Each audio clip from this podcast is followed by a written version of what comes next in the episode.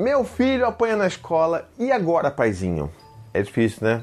É difícil, principalmente porque, assim, muita gente confunde o fato de que a gente cria os nossos filhos respeitosamente, a gente fala em não violência, né? Tem toda a criação com apego, a disciplina positiva e as pessoas automaticamente é, levam isso para achar que a gente está criando filho que é bocó. E assim, não tem nada a ver uma coisa com a outra.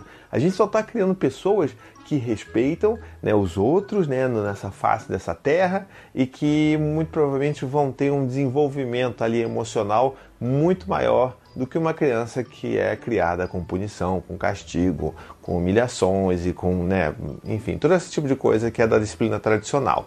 Então, como é que funciona caso seus filhos comecem a apanhar na escola, como é o que já aconteceu algumas vezes com Dante, tá? Então, assim, a primeira coisa que a gente tem que entender é que a gente é contra a violência, mas isso não significa que a gente não possa ensinar os nossos filhos a se defenderem ou a buscar ajuda por eles mesmos. E aí o que, eu quero dizer com isso? Assim, todas as vezes que acontecia alguma coisa, até com o Gael também, mas em menor escala, mas alguma criança mordeu seu filho, alguma criança batendo. Primeiro, acho que a primeira coisa é a gente entender que a gente tem que criar um canal de, de comunicação seguro com os nossos filhos para que eles se sintam bem e, né, e confortáveis para falar sobre essas situações. Porque tem criança que não se sente assim. Tem criança que acha que vai ser julgada, que vai ser humilhada, que vão rir ou que não vão validar o que ela está sentindo, enfim, ou que não vão acreditar que uma outra criança bateu no seu próprio filho.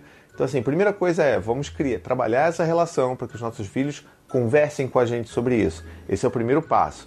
E aí, quando seu filho vem e traz para você essa questão, como tanto Dante como o Gael já trouxeram para mim, a gente primeiro tem que ouvir, tá? A gente tem que se controlar. Eu sei que isso não é só os nossos tesouros. A gente passou pomadinha, né? Ali no bumbum daquele bebê. A gente imagina, caramba, tem uma outra criança batendo no meu filho.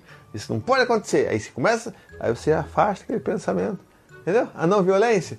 A gente tá. Mas a primeira coisa que a gente tem que entender é: vamos ouvir.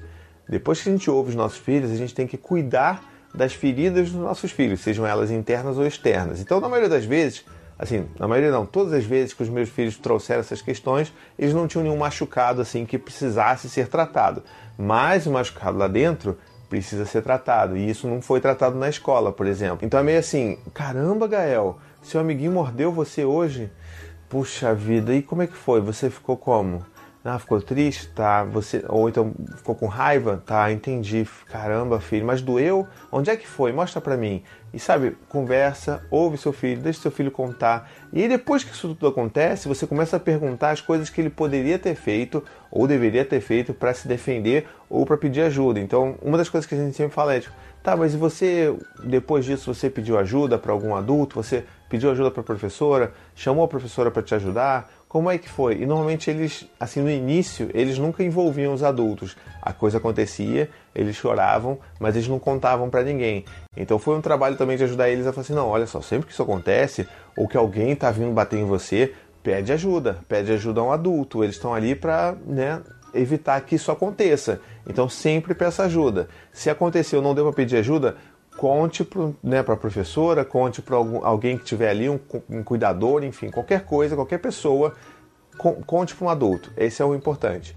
E aí também tem outros casos que, assim, o, o Dante, por exemplo, que tem seis anos, a gente percebeu que ele estava apanhando muito também. E aí a gente falou assim, cara, então a gente precisa também ajudar ele a criar autoconfiança no corpo dele, na força dele, para que ele consiga também se defender. Então as coisas aconteciam, ele ficava meio assim chocado, né? Porque a gente não, não tem essa vivência de violência, então quando a primeira vez que você sofre algum tipo de violência, você fica meio, né? Caramba, o que está acontecendo comigo? E não é porque isso acontece que eu falo assim, não, então eu não quero que isso aconteça, então eu vou provocar situações de violência com meu filho para que ele esteja preparado para esse momento. Não, cara, não é isso. A gente não vive numa selva, entendeu? Eu não vou expor meu filho a um, a um tigre de bengala para ele aprender a lidar com isso, para ele sobreviver virar um Bear da vida, entendeu? Não é nada disso. O que a gente tem que fazer é dar as ferramentas quando alguma coisa acontece. Então, como a gente percebeu, por exemplo, que o Dante ele tinha essa questão de ficar um pouco paralisado, que é da personalidade dele, a gente decidiu colocar ele em uma arte marcial. Na verdade, a gente colocou ele e o Gael. E isso tem ajudado incrivelmente os dois a criarem uma consciência corporal, a entender o que, que eles podem fazer quando eles, né, alguém segura o braço deles, alguém puxa, como é que eles podem se soltar. Então é sempre na base da autodefesa de você, sabe, se livrar de um movimento. Se alguém está puxando você, você sabe o que, que você pode fazer.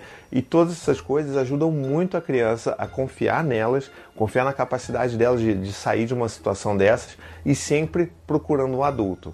Então acho que essas são as coisas que a gente precisa ensinar aos nossos filhos. A defesa é uma coisa importante, sim, mas não significa que a gente está incentivando os nossos filhos a revidarem. Isso jamais acontece.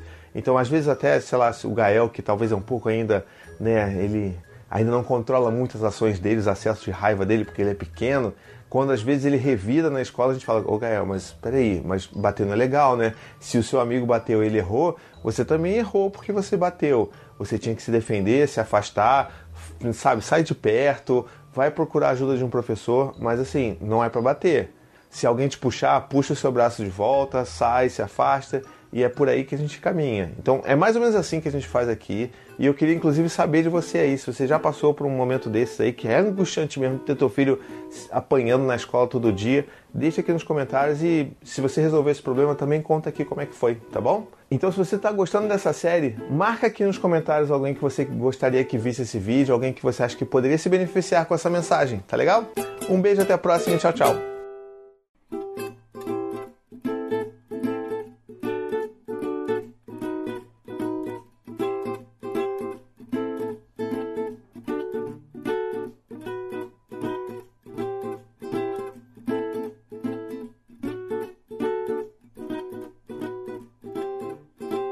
We could, we could fly. This is your summer.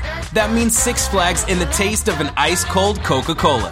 We're talking thrilling coasters, delicious burgers, real moments together, and this.